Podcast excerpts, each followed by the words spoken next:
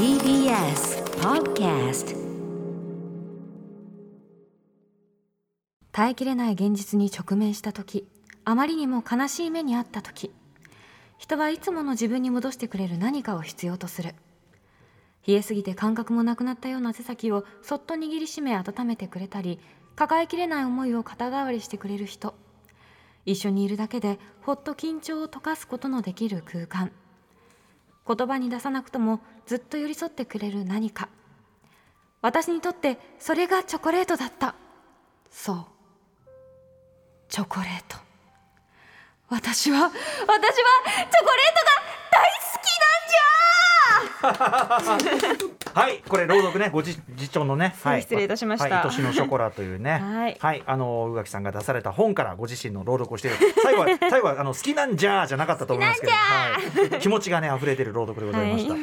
2月8日火曜日時刻は午後8時を過ぎました。TBS ラジオキーステーションにお送りしているアフターシックスジャンクションパーソナリティの私ラップグループライムスター歌丸。そしてチョコレートなしの人生なんて考えられない。火曜パートナーの宇垣美里ですさてここからは聞けば世界の見え方がちょっと変わるといいなな特集コーナービヨンドザカルチャーはい本日の特集はこちらです。バレンタインデーがもう昔のあの感じじゃなくなった今こそ一旦落ち着いてチョコレートについて語りたい。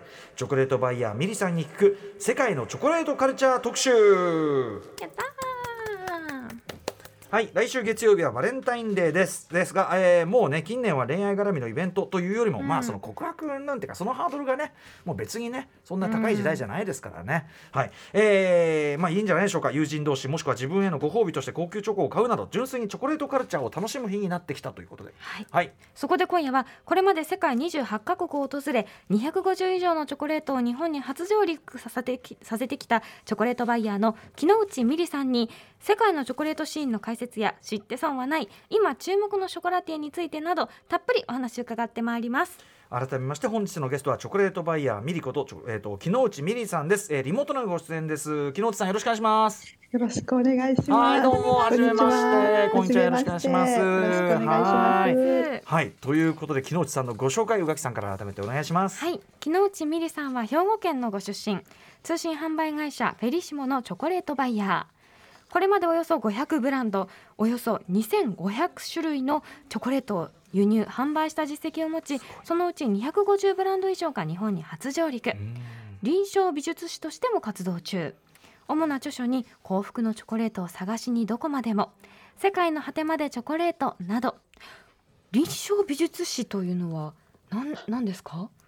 はい、あのアートセラピーの一種なんですけれども、うん。私は今あのいろんな人と絵を描く活動をしてまして、はい。えーショコラティエに訪ねてあの海外に行く時も今世界6カ国の人たちと一緒に、あのショコラティエの中で地元の人と絵を描いたりそんな活動もしています。なるほど。臨床美術師というねこのお仕事自体、我々はちょっとあんまり明るくなくて。はい。そんなのがやれて素晴らしいですね本当ね、うん。はい。ということで木之内さん改めてよろしくお願いしますよろしくお願いします。木之内さんやはりあのチョコレートが好きで好きでさっきのねあの宇垣さんの魂の叫びがありましたけど チョコレートが好きさん好きなんじゃという思いのもとにこのお仕事に疲れたんですか？い実はですね、うん。あの25年前からこの仕事をしてるんですけど、ええあの、え、あのですね、もうだいぶた経ちましたけど、実はですね、はい。チョコレートそんなに好きだったわけじゃなくて、ええあの、通信販売のフェリシモというところに就職したんですね。フェリシモはい。はい、神戸にある会社なんですけど、はカタログ販売の会社で、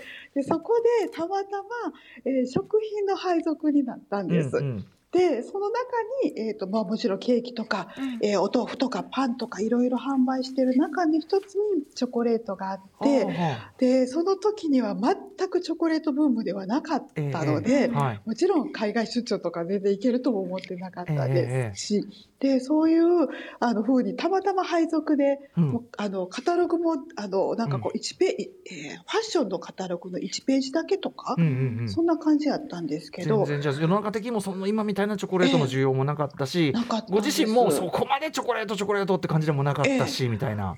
ただね、なんかね、こう、お客様の圧、うん。圧というか、カタログからこう、熱がこう、なんか飛び出してきそうな、はい。なんか不思議なエネルギーをお客様から感じて、うん。なんか新しいチョコレートを出したら、うん。もっともっともっとって感じで、うんうん。どんどん私が新しいチョコレートをこれですかって感じでこうご紹介すると、はい。すごく反応がいいんへです。えチョコレートだけちょっとそのええ。返ってくる熱が違うなってのがあったんですか違うんです。へえなんだ。なんかねあのどうもこれは違うぞと思ってえあの私もオタク気質なのえで、うんうんう。んえーそのこうこうその熱にはい。答えたいがあまり、あのいろいろ調べたり、はい。であのまあ、だんだんそしてねチョコレートブームに世の中がもう、こう渦の中にいたような感じなんですけどちょうど盛り上がってきた時期ともあららららら世の中がえらい変わってあれだいぶチョコっぽくなってうんうんうんうんでも私は、まあ、あのそういうこう、えー東京とか大阪とかねもうあの有名とか優秀な世界のチョコレートはもう手に入りますので、割とてそっか。いろんな世界中のチョコレートがあるじゃんと。ね、もう日本に店舗があったりしますもんね。うんあったりするんで、私は途中からこうどんどんマニアックな世界に入っていてですね。は いあはい。の誰も知らん素晴らしい地元だけで、あの人気の世界のローカルチョコレートを、うん。あの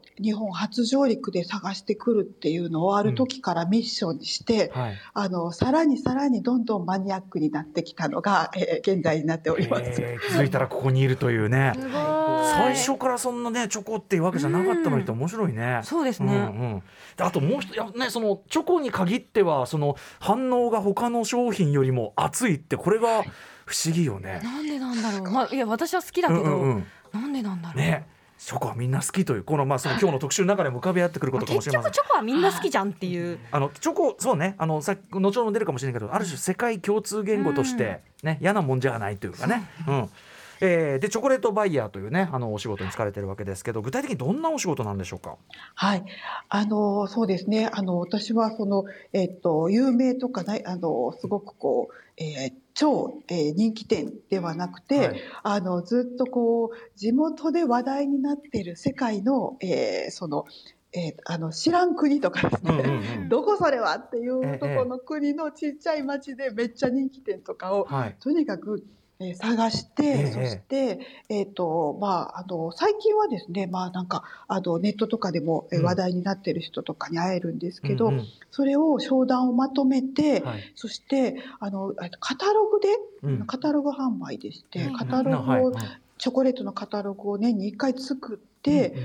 で、そこでブログとか、こう、チョコレートの、えそのだ、誰が作らはってね、うんこの材料でねっていうのを細かく紹介して、はい。で、あの、そのお客様にうん。予約をしていただいて、うんうん。そして、えー紹介して輸入をする、で、お届けするっていうところまでが、あの、私の、えーうん仕事になっています。はい。これだからみんな普通そのななんていうのパパッとその辺にメディアに出てるとかねうん。分かるようなものじゃなくてご自身の情報ももしくはご自身の足を使って調べたものを、えーい、いものをお届けするというところに使命を感じられてるってことですよね。そうですね。はい。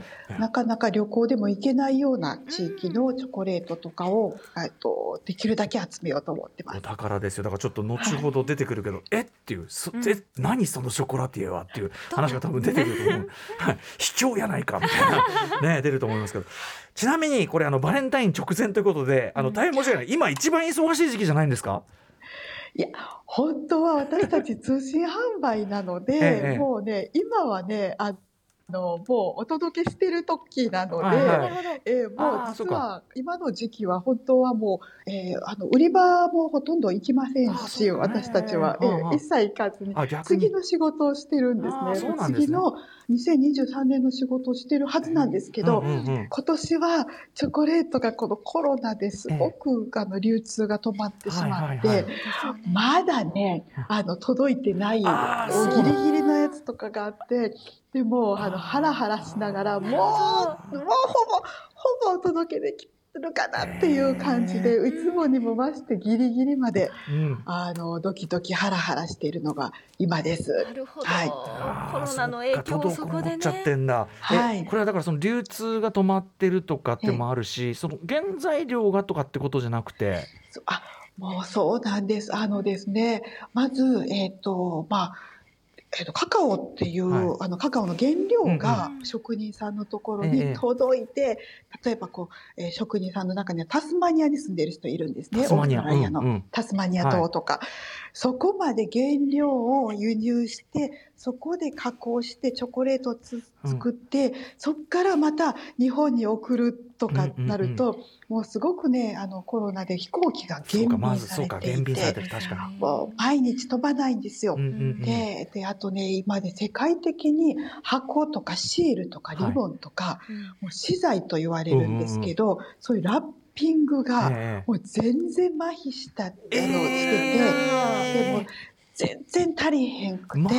でもあの原料もだしあと人手不足ああの皆さんコロナで待機していたり、はい。あのもうアルバイトさんとか全然集まらないし、ええ職人さんもうちの取引先はだいたい1人か2人で作ってますんで、どちらかがあの自宅待機になったあらあそっかそっかそっか。もうストップですねもうそうそうか。なんですよ人も人材も資材も足りないってことなんだで。も中にはねちょっと今年お店閉めるからうんちょっとね遅れないっていう人もねあのこんなことなんか何社かあってですね今までこんなことなかったですけどまあ、ある意味もみんな世界共通なうんあの状況なので、はい。あのお客様にお詫びして状況を説明してるっていう、ええ今年はそういうのがいっぱいありました。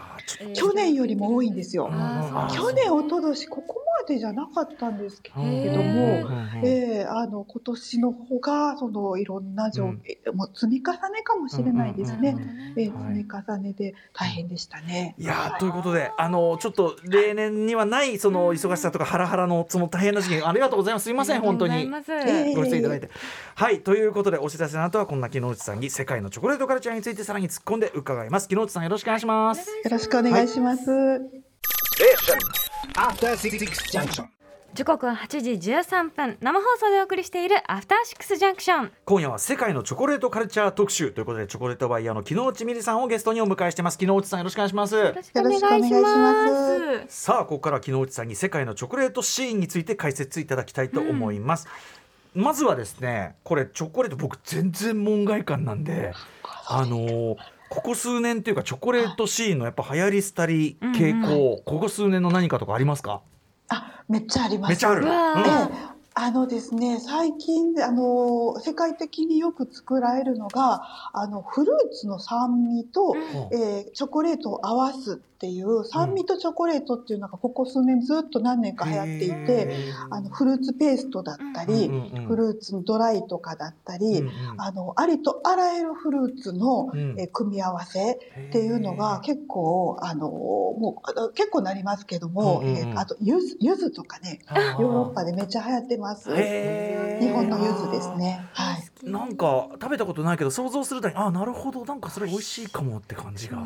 そもそも私チョコレートとオレンジの組み合わせが大好きで、うんうんうんうん。最高ですよねはい、最高ですね。木之内さんもオレンジ色の鮮やかなお召し物ね あれ。うん。素いや敵フルーツ足すチョコ酸味とチョコがまず一つトレンドだと。はい。さらには。もう一つはで、これも世界的なムーブメントなんですけど、うん。ビーンズバーという、えっ、とですね、6、7年ぐらい前にアメリカから始まったんですけど、うん。はい。えっ、とですね、もともとはね、このビーンズバーというのはなんで、どういう意味かというと、えっ、と、豆から板チョコへビーンズバーという意味なんですね。豆から板チョコや。はいからバーへってことですよね、そうなんです。で、もともとはカカオっていうのは、はいガーナとかコートジボワール、西アフリカか、あと、ちえーメキシコとか、うんえっ、と、エクアドルとか中米、南米が原産地なんですけれども、はい。あの、で、それをこう、えーよあの先進国の大手が豆を買って、え巨大なチョコレートの塊を作え。って、うんうんうんで、それを、えっ、と、ショショコラティエは買って溶かしてアレンジするのがショコラティエの仕事だったんですね。はいでも、このビーンツバーというのは、ショコラティエがはい。豆を現地から買うんです。あもうでアアフリカ南米から直接買い付けちゃう。そうです。んうんはい。で、えっ、と、えー石臼でね、すごくあの引くんですけど、はい24時間ずーっと石臼で引くんですけど、これを、で、そして板チョコを作るんですね。うんうんで、あのより豆の味がはっきり出やすいのと、うんうんうんあとトレーサビリティということですね。どこから来ているのかっていうのがはっきりわかるっていうことなんですけど、昔のその、えー大きな企業の、えー石臼が、はい。もうね、えー直径1メーターあちょっとオーバーやったかもしれない。ええ1メーターぐらい。うんうんうんうんまあでも大きめのはい魔女の大釜みたいなね。あのなんかね、こんな大きい石臼がぐるぐるぐるぐる回ってて、とてもねそんな何トンもできちゃうような機械だったんですけど、その石臼の機械がだんだんだんだんちっちゃくなあって小型化した。はあはあ。最近みベルギーで見たのは、はいもうねうちのねジューサーぐらいの大きさ、えーこんなちっちゃいはあはあは可あ。愛い石臼がくるくるくるくる回ってもう,、へーもう用事ないのにこうだろうかって思ううんうんうんうん。見てるだけで幸せになるようなあの小型化うんもうお雛様みたいになって、でその機械の小型化によって、うんそのビンツーバーが圧倒的に世界に広がりまして、あのあのもう日本であもうんうん。100社以上もうすでにあって、100社以上。うんうん。はい、もう数えるのは無理になってきていて、へでもう日本でもそれぐらいあるぐらいですので、うんうん世界は。うんそう世界中にこのビンツーバーというのが、うんあの広があっという間に広がって、はい。あのまあ言うなればですねキキチョコみたいな感じでチョコはい。あのワインとかこう産地で名前分かれてますよね。あんな風にこう豆自体の違いを楽しむ食べ方ですね、うんうんうんかなり上級者だと思うんですけど。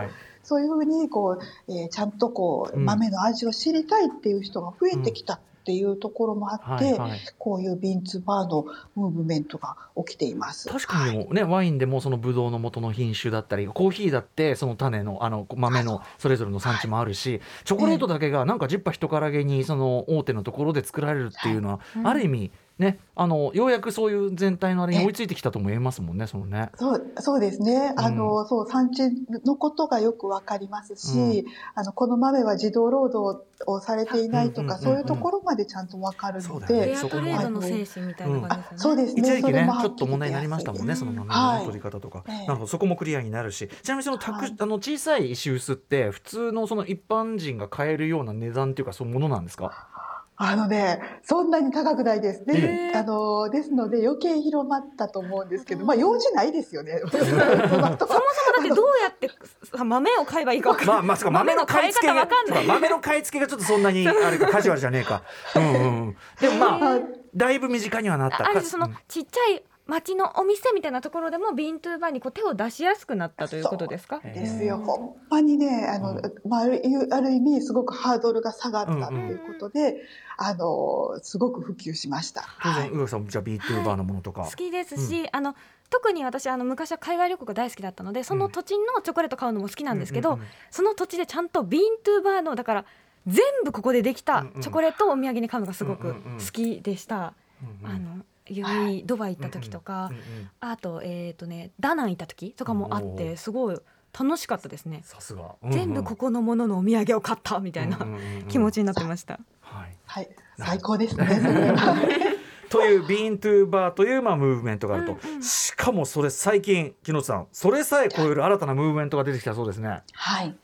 えっとですね、今度はツリーツーバーというものが出てきえました。ビーントゥーバーの次はツツリーツーバーつまり木から板チョコへ、は木？え木をまず育てる人がいてですね、えっとですね、あの、あの、まあもちろん、その、えー赤道直下で、うんえーうんあの、できるんですね、カカオの豆っめってちゃねいうのは。暑いとこって感じですそうです。はい。その辺ではね育てられませんよね。ええ本当に暑いところでしかあの育たないんですけど、ええあのこえ西アフリカとかエクアドルとかなんですけれども、えっとですね、さいえっと最近そのチョコレートを食べる人口がうん圧倒的に増えてきたんです。に地球上全体で増えてきた。はい。ほうほう。なんでそれが最近なんですか？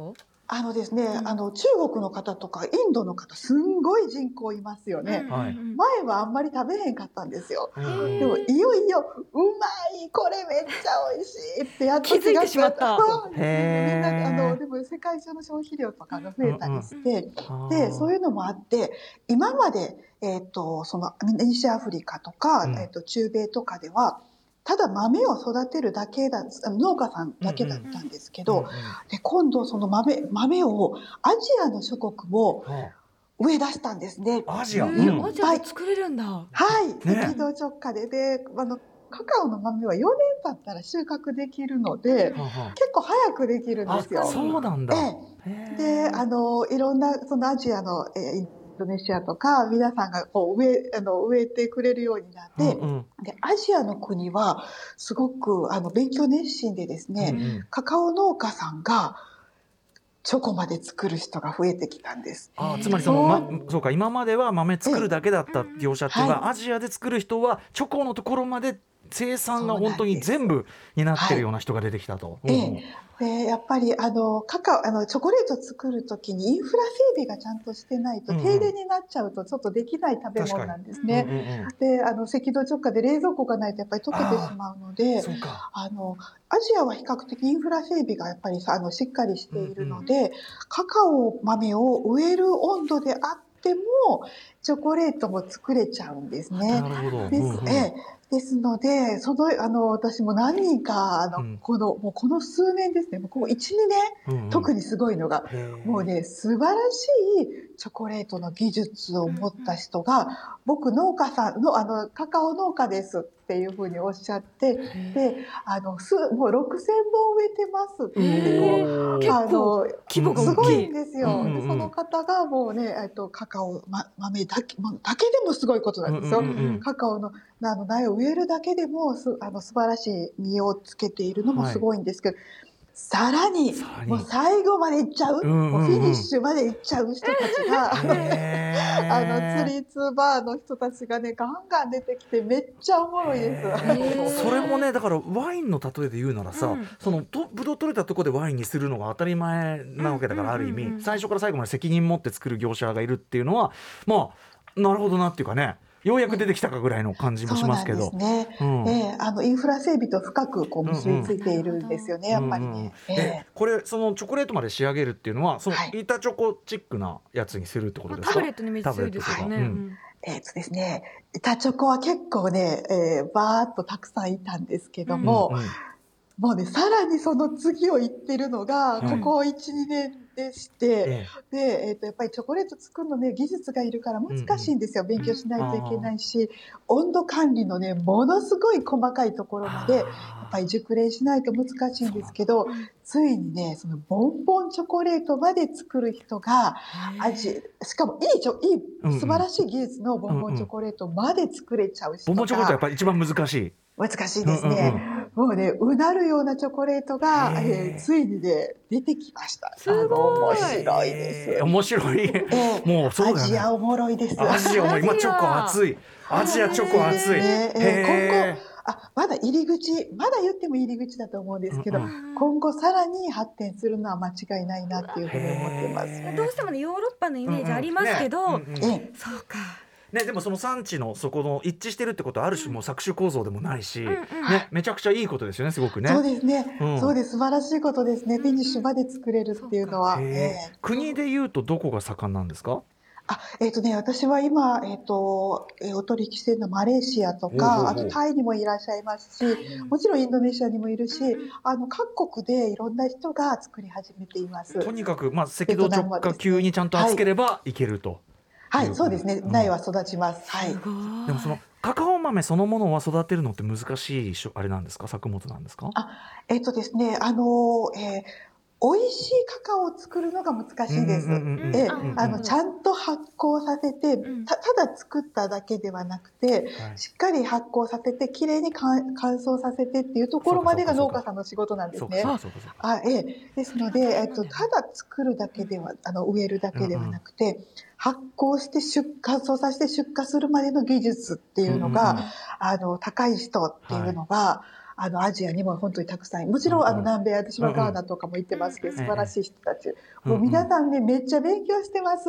あのねえっともうあの指導も入ってますしね。あのチョコレート屋さんとかがものすごくどういうふうに作ったら美味しい豆ができるかっていうのをもう何年もかけて皆さんあの農農業指導もたくさんされてます。需要が世界中で高まるのとそういうその技術とかの向上もあって、木下さん的にはだからもう急激にそのなんていうか多様かつこう多様かついいやつがバーンと出てきてるっていう状況なんですね、じゃあね。もうねワクワクが止まりませんチ最ョコレー高ト界。最高つまりチョコレートカルチャー的にはもう最高なんだけどみたいな状況が来てるわけですそうね。なんです。もうね右肩上がりで面白くなりつつあっていて、えあのあのもちろんこうアレンジ系も面白いですし、うんうんえっと奥深くの、えーカカオも面白いですし、いろんな方面のチョコレートカルチャーが面白くなってますね。はいというまあでねも確かにその国で作れるって、うん。そのいろんな国で作れるようになってそれもあのツリーから作れるようになると、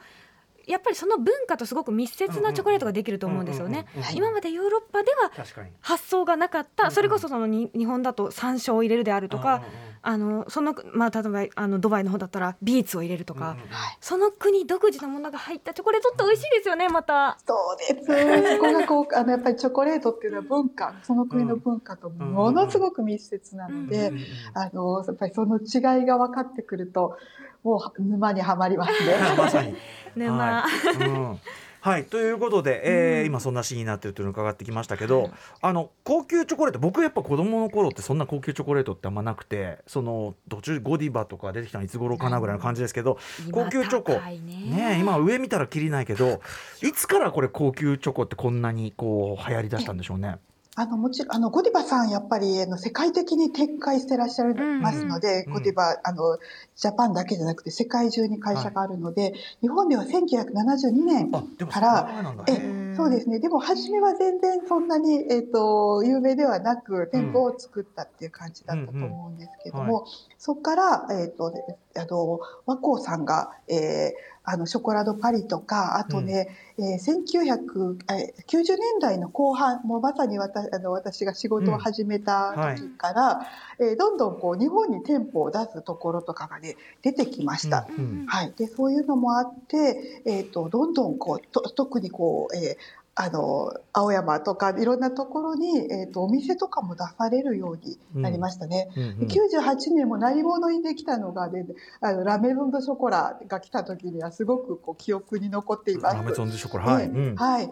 で、あのね、にえー2001年、2000年代超えて、えーピエール・マルマルコリーニさんですね。うんあの、マルコリーニさん、これベルギーの方ですけれども、うん初上陸してブームになったり、さすがに俺もわかるもんな。はい。うんあの、2003年ぐらいから、あの、フランスで、はい。えーやっていたチョコレートのイベントがあったんですよ。サロンドショコラというのはパリでイベントがあって、そのイベントが、えっ、とね、三越、えー伊勢丹さんで、はい。えっ、と、あの、その、うん。えーフランス大使館っていうところがちゃんとついて、サロンドショコラが東京版というか。東京版ですね。うんっていうのが開催されて、さらにもう今の状態ですね、あの、うんうん白熱したチョコレート会場っていうのが、うんうんあの、もう浸透してきたっていうのが、うんうんあの、で、そこからもう、えーあの、デパートさんの、もうこの2月は、あの、みんながチョコを買いに行けるようになった。うんうんで、そしてそれにめがけて、はい。あの、海外のショコラティエがこのシーズンだけ日本に送るっていうことが盛んになって、うんうん。普段食べれないチョコレートもこのね、あのもうビバって感じですけどあの、えーこの日本の、えっと、気候は他の先進国よりもちょっと高いので、はあはやっぱりね、かあの、手放しで食べれる時期がめっちゃ短いんですね。ですのえ。で、もう今まさにチョコレートを、今うん。食べんとどないすんねんっていうぐらい、あの、今の、えーうん旬の、えーこのし季節の食べ物ですうんうんね。やっぱね、ささうんきつい寒いがビシッと寒い時期がやっぱりいいんですね。やっぱね。今がチョコレート美味しい時なので、あの、もう、あの、私が仕事始めた時から、あの、もうほんまにね劇的に変わってきて、うんうんまさかこんな風になるとはね、へ思っーてもみなかったです。うんうんうん。最初とか比べたら。ええ。日本人もやっぱだからね、あの下も超えてきてやし、もちろんねそってれはあるいうところでしょうねもあるし、だしあのうん自分にお金をかけるとかチョコレートにお金をかけるということもどんどんこうなんていうかな、うんうん。普通になってきた部分もあるでしょうし、んんんうん。ねいやだからあの木下さんでもいい時期に入られたんじゃないですかねお仕事ね。あ、そうかもしれないです。あの、いい歴史が見れました。ねまさにその変遷の歴史ですもんね。あと面白いね。うんうんあの赤道直下でとなきゃ取れないような豆がうんすごい寒い時期っていうか寒い状態で溶けちゃうからってね溶けちゃうからっていうこのなんていうのこのあり方？確かにそうですよね 面白いね。なグローバルな食べ物、ほんまないと思うんですよね。地球全体がうん協力しないと作れない。そうなんですよ。うんうん。あの、みんな仲良くないとね、どっかで分断されるとね、うんうん。みんなでね、チョコレートはビバって楽しめないわけですね。ビバうんうん。ええ。はいはい。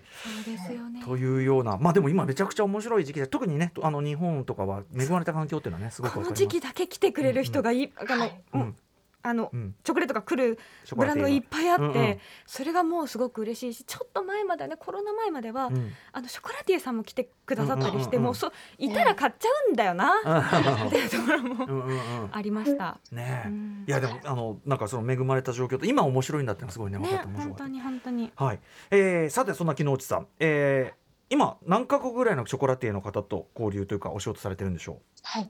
えっとですね、私が、あのーあの、旅をしたのが28カ国になります。うんで、扱っているのはもっとあの30カ国以上なんですけれども、うんうんうん実際直接足を運んで、う、うんえっと、ショコラティエ取材させてもらったり、交渉したのは、えー現在で28カ国ですね。はい、はいこれやっぱり先ほどねお国柄が出るとおっしゃってましたけど、うんやっぱり全く個性それぞれ違うものですか？作られるチョコレート。はい。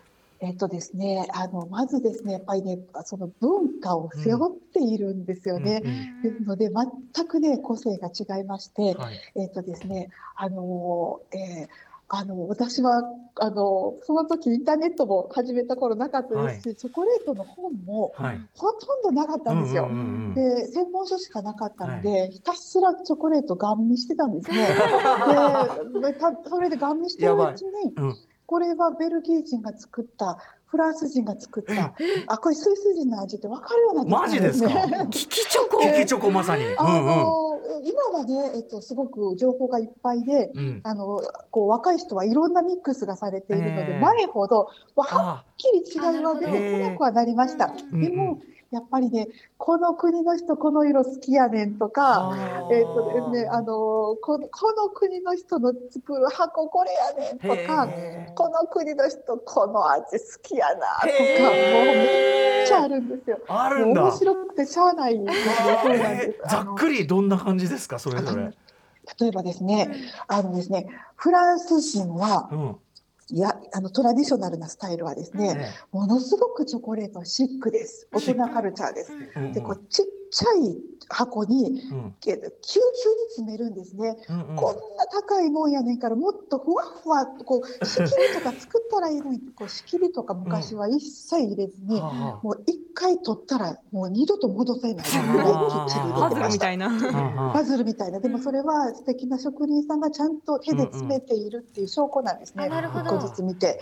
で、機械製品ではないという証拠ですね。で、リボンもね、ちっちゃくてね、茶色とか紺とかシックなんですうんうんうんね。うん片やイギリスはフレーバーがとても強くて、ほうほうで、花柄のパッケージとかピンクとか使うのはイギリスでした。イメージある。ありますでしょ？はい。でなんかででアメリカ人と商談したら、うんであのすごくねアメリカのあの職人さんもものすごく勉強されてて、はい甘いだけではないんですよ。うんものすごくおしゃれな味作ら作られるんですね。うんうんうんででもこうちょっとくすっあのあこれ一瞬食べたらあのフランスのチョコかなと思うんですけど、え必ず個性が出ててアメリカ人が作るパッケージリボンがでかいんですよ。リボン。でかって思ったら絶対あのアメリカの方が あの味はヨーロッパちょっとね、あうんうん。の区別がつかない時もあるんですけどへもー。そういうところにクスッと笑うえなんかねその国らしさとかが、うん。あの出てたり。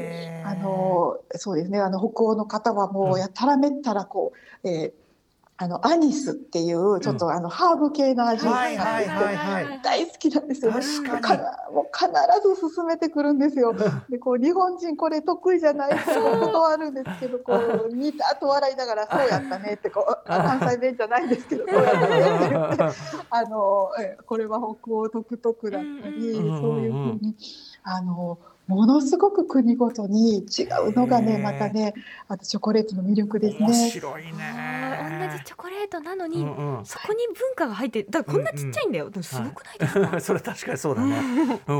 に日本はその中でどういう雰囲気なんですか？そうですね。あの日本はですね、非常に勤勉でですね、あのもちろんこうあのイタリアの職人さんとか、ん何ヶ月休みとんねんっていうぐらい日本人はもう本当に何というかですね、あのパーフェクトです。何をとってもえっ、と素晴らしくて、うん。そしてあのこう海外のチョコレートっていうのはこう主張するんですね。はいはい。あの私のチョコレートっていうのをこう爪痕ぎゅっと残すというかですね、あのこう目つぶって食べてもそのブランドのチョコレートが分かるっていうところが美徳なんですけども、日本人の作るチョコレートはすごく穏やかで、えー、と謙虚で優しいです。ですので、なんかこう気をてらったちょっとこれ苦手っていうチョコレートはほとんど作られません。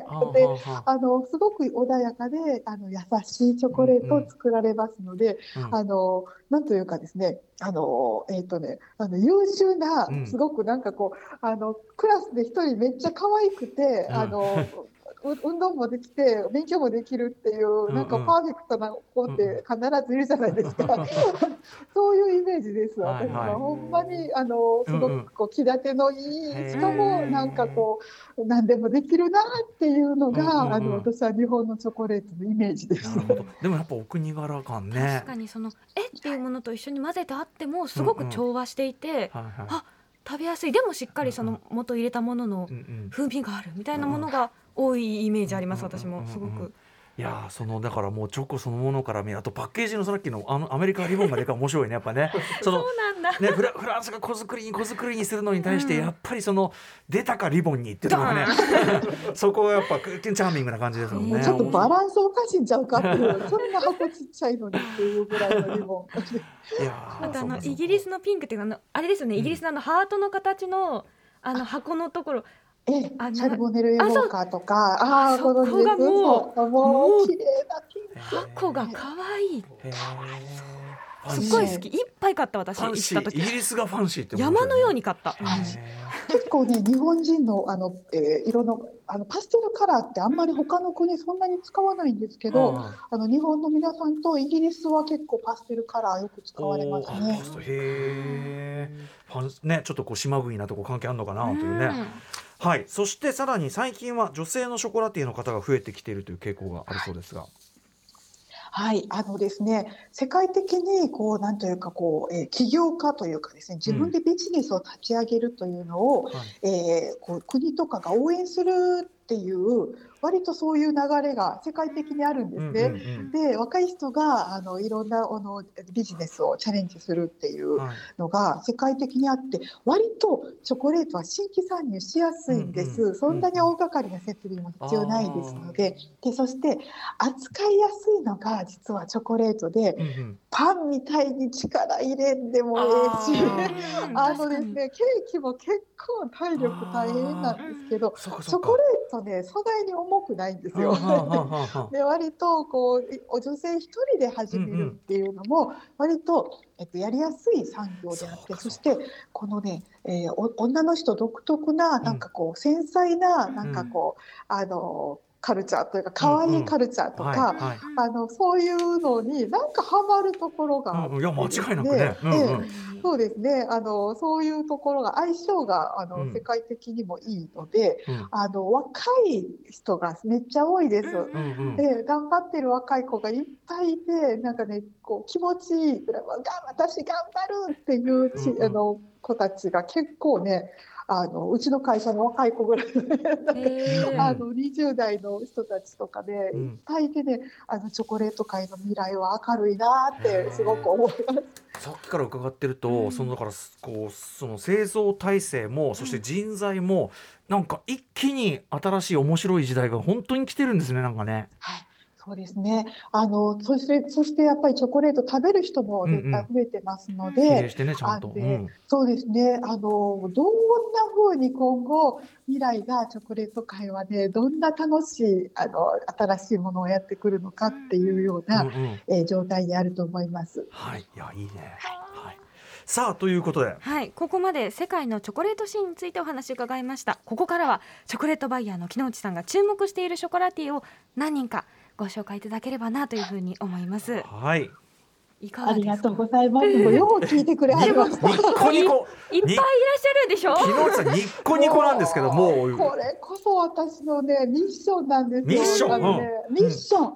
あのね世界中に本当にねあの頑張っている職人さんが、あのローカルでいっぱいいて、ほんま田舎の人ばっかりなんですけど、でもね、そこそこをそんなあのローカルな人と日本の個人のお客様をつなげるチョコレートでつなげるるのが私の役割ですので、うんうんもうなんぼでも紹介させていただきます。はい。お願いします。ぜひぜひ。はい、じはい。ゃあね、まずですね、まあ、先ほどのお話があったツリーツバーの人を一人紹介したいと思います。はい。えーチョコレートコンシェルジュさんという方で、うん。マレーシアなんですけど、チョコレートコンマシェルジュっていう。はい、コンシェルジュという名前です。うん。はい。ニンさんというお名前で、うん。彼はですね、チョコレートオタクでですね、あのズームでお話ししてるんですけど、ええ。っ、とね、あのもうあのそこの方は自分で木を6000本植えていて、あはいはい。の tree to bar ですえね。うんうんうん。で僕はあのもうその自然の方にもこだわっていて、うんうん。どれだけこのカカオの森にうん。え共生しているかでですのでね虫の写真とかめっちゃ見せられる。こんなたくさんつまりど土壌作りからちゃんとやってると。そうなんです。はあはあはあ。でちゃんとそのねあの土が育ってるんだっていうところをはあ。もうチョコの話できへんのですよ。そう。行くまでにね、チョコに行くまでがもう長い。もう向こうも長なるでってもう長なりますねっていうぐらい。オタクなんだ。もうこの人でもねうん。あのねチョコ作りもすごくてうんうん。もうびっくりって言ってもおなんかねこうあのなんかおおらかなチョコレートが出てくるんかと思ったらもうキレッキレ。キレッキレ。うんもうキレッキレのねチョコレート キレッキレのチョコレーよト。キレッキレのチョコ、キレッキレのチョコレートどういうんですか？あのですね、あのですね、そのね、あの板チョコも、そのね、マレーシアのそのチョコレート、板チョコもいいんですけども。このボン、ボンボンチョコレート、一粒タイプのチョコレートを作っていて。はい。で、これ、まあ、難しいんですよ。で、いいチョコレートの見分け方をご紹介しておきますね。ええはい。で手手作りチョコレートでパッと噛んだ時に、うんあのねカバーチョコレートのカバーがうん薄く均等のチョコレートは技術があります。うん食べた時にプチっていう感じ、あれがすごいんですよ。あこの人のチョコレートプチって言ったら中からー。フルーツがバナナとか、えっとそのえっとマレーシアの特産のフルーツがプチッと出てくるんですよ。えでもそのねカカオもビターで抑えていてこのビターの薄いのと中の弾けるフルーツがプチッ最高もうこの人天才と思いました。技術もすごいし、あと先ほどおっしゃったね、あのもうトレンドにも合ってるし。はい、食べたい。この人今後注目ですよ。ん、マレーシアのニンさん。どうやったら食べられるんですか、あチョコレートコンシェルジュさんはちょっとねあのバレンタインは間に合わないんですけどホワイトデーには間に合いますのであの幸せのチョコレートってフェリシモチョコレートって言って検索してください。うん。ほんならあのバレあのバレンタインに間に合わないんでホワイトデーはまたマレーシアからお届けあのできるように準備します。チョコレコンシェルジュ。えーちょっと写写真見ましたけどすごい色も鮮やかですねそうでしょ？う。はい、あの今このペイントも流行ってますので、もうね全部おしゃれなところを押さえてはります。えさあチョコレートコンシェルジュ、えーはい。マレーシアのニンさんをご紹介いたしました、どんどん行きましょうこれこの調子だと。はい、あじゃあですね続いてねネネット。これはですねフランスなんですけどフランス、パリはね直行便があるから割と簡単に手に入るんですけど、うん私が行ったとこバンヌというバ町ンヌ、です。うん。バンヌ海沿いの北側の町なんですけど、ええまあ用事ないです。日本人まあ観光客あそこまでよ、もう行き着きません。うんうん。あのですね、でもね、すごくね、中世の町がそのまま残っているちっちゃい町なんですね。へで、そこに市場があります。ーうん。地元の人しか行かない市場があって、はい。市場の八百屋さん、お肉屋さんの横に、うん。なんと、すっごいおしゃれなチョコレート屋さんがあるんです。木下さんそんなのよく見つけましたね。ねどうやってもう見つけてね、で、しかもね、この人たちね、お母さんがデザイナーで、え娘さんがショコラティエなんです。えめっちゃおしゃれなチョコレートなんです。なんでここにこんなお母さんがデザイナーやからパッケージとかやってるんですね。う。わかわいい可愛いでしょパッケージやば。何このなんだこのエスプリそれとパリおかもうなんかフランスっていう感じのお母さんもね本当おしゃれな謙虚な方でやっぱり私たちはバンヌを大事にチョコレートを作っているから初めね、輸出なんかとんでもないですあって。もう地元バンヌでやるのに意味がな。あ。でもすっもううちの台所よりもちぐらいのうん。キッチンでしか作ってないから、はい。もうねちょ無理って言ったんですあけど作れねえよってねやっぱね。作れない。でも、まあ、会うだけ会ってくださいいって言って行ってであのこうお話ししてでカタログでこれだけ一生懸命あのもう作れる分だけでいいですっていう感じで、あのそのうちのローカルっていうコンセプトもお伝えして、あの今度やりましょうかって言って、うんうん。そこからのお付き合いになっていて、あのまあ手作り一個ずつこうねもうそのうん。うんこの一個の日本の駒みたいなはい駒ですね。駒お正月の駒みたいなはい形をしていて、はい。これも手が込んでいるんですよね。ええでこの中にはいこうクリームがこうぐるっと回っててその中にポコンとアーモンドがそうなんです、うんこのアーモンドも一回飴がけしてはるんですよ。だからサクサクとするんですよ。シャクッとしますねこれねめっちゃ手込んでます。はい。美味しそうこれあの本にも載ってらっ載せていらっしはいゃった、あの、ね、はい新鮮なチョコレートを探しにうんどこまでもに載ってらっしゃって、はいはい。食べたいなって思ってました。はい。ありがとうございます。これは入手はじゃあそのやっぱりあれですかね。フェリシモさんではい、はい、あの、ホワイトデーは間に合います。はい。はいもう一個行きましょうか。はい、もう一個いきます。はいうん。スロベニアの話させてください。スロベニア。スロベニアど、大体国どこにあんのって感じでしょ？あんまりよくわかってない、私ね、今ね、あの、イタリアの右横にあります。ええ。えで、えー地中海にちょっとだけ面してるんですけど、うんうん。このスロベニアは1999年、91年まで、チェコ、えーあの、あ、えーユーゴスラビアやったんですよ。うんうんうんうん。で、そこから国が新しくできたんですけど、うんうん森と湖しかない国なんです。うんうん。検索してもそれしか出てきま森と。湖。うん。はい。で、私、ここ行った時にそんなに実は期待してなかったんですよ。うんもうちょっとだけ行こうかと思ったら、まあまあ一応言っとくかと、置いとこがいうぐらい、ままあ、あんまり聞いたことないし、うんうん。あの新しいかもしれないと思って行ったええ。ら、もうねもうびっくりもう口開けっぱなしでした、私。あの、ね、森の中にええ。すっごいショコラティエが点在してるんですよ。森の中に点在、もう交通公共機関は使えないから私車であの、うん。チャーターして行ったんですけども、はいはそのねなんで誰も買いに来えへんようなこんな森の中に、ええなんでお店あんの？っていうおとぎところ話にねそう赤ずきんちゃんがで買いに来そうなところに、うんうんえ。あの教会の横にポツンとあったりするんですね。でここで紹介したいのが、まあ、いっぱいねスロベニアね、うんうん異常に人口の割にチョコレート屋さん多いです。へでー。でお実は。すごいなんで？私帰ってきて東京へすぐ行って、ええ。スロベニア大使館行ったんですよ。えで大使さんに会うて、ええ。もうねあなたの国はチョコレートの国って合わせてもらって、もうななんで私こんな熱く語大使さんに語ってるんやろうと思って。そのそれぐらいスロベニア注目なんです、ね。実はチョコレート王国だったんだ。はい。イメージなかった。うん。はい。そうで森の中にある、えー湖がちっちゃい泉がいっぱいあるんですよ。でその泉が湧いてるんですね。えでその湧いてる色がバスクリンみたいな色なんですよ。えええええバスあのバクリーンスクリン。あのバスクリンを夏入るやつ青いやつああの緑青い感じの真っ青っていうかね、はい、緑青、う、ん。エメラルド、うん、まあ言うたら嘘やろいうような色ですよね。はいはいあのもうもうほんまあの色の泉がうん。ショコラティエの前に湧いてるんですよ。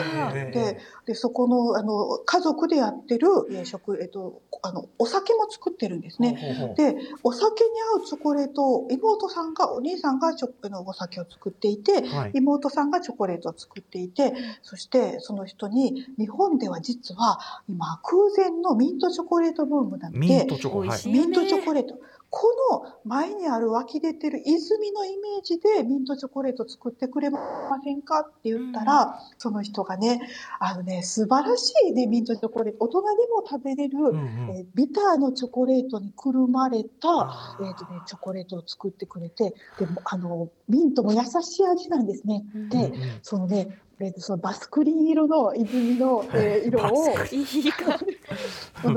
すっごい伝わってくるけど。うんつくあの書いてくれはったんですけど、ええそれが知らんかったんですよ。謙虚でね。あの私だったら何回も言うわと思うんですけど、うん。その深い緑色青緑エメラルドグリーンを出すためにはい、チョコレートを4回ペイントしてるんですよ。へえそんな私やったらもったいぶって言うわって思ってたんですけどもうね、なうんうん。全然おっしゃらなくてへー。訳が分かったんですけどうん実はね。4回その緑の綺麗さを出すためにあの手をかけたあの、ね、スロベニアの、ね、チョコレートででその彼女にね「あなたすごい技術ですね」って言ったら、彼女が言ったことは「ミリさんチョコはあの技術じゃないの。ハートって言ったんですよね。もう大好き。それは好き。この美しいそのさバスク色とおっしゃってますけどこの色なんだろうあれなのその包み紙かと思っちゃった。らこれ違う塗ってんだこれ。塗ってるんですよ。ちょっとラピスラズリみたいなねこうむやむやっとした色がすっごい綺麗。しかもそれがスロベニアの森の中であるもうチョコは宝石ですね、ほんまにね。うんいやーでもよかったですね全然そのね最初はちょっと舐めてかかっていったら素晴らしい国だったという スロベニアいや面白いこんなのがいっぱいあるわけですねこれ昨日ね昨日さんのエピソード永遠に喋り続けてしまう。ちょっと今日はねスロベニア行きたスロいスロベニア行きたくなるねそもそもね。ということでちょっと今日お時間が近づいてきてしまったので、今日はこの辺りにさせてくださいませ。もっと聞きたいこれが最後じゃないんでね。ホワイトデーも近づいてます。危なかった危なかった最後に木内さんからお知らせ事お願いします。はい。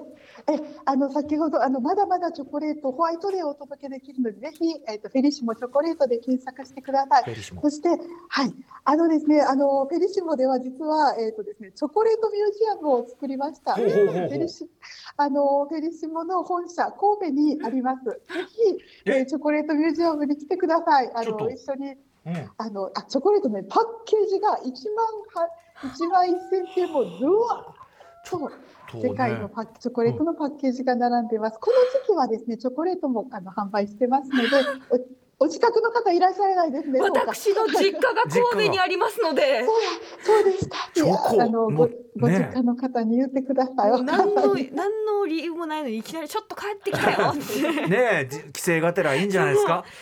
行きたいいやーそして木内さんお話面白すぎ。各国あのーまたそのあれですねショコラティア話もまた伺いたいですし、またぜひよろしくお願いします。ははい、ありがとうございました。チョコ楽しんでください。はい。皆さん。はいい。今日のゲストはチョコレートバイヤーの木内美里さんでした。ありがとうございました。どうもありがとうございましたありがとうございました。ハッピーバレンタイン。After Six Junction.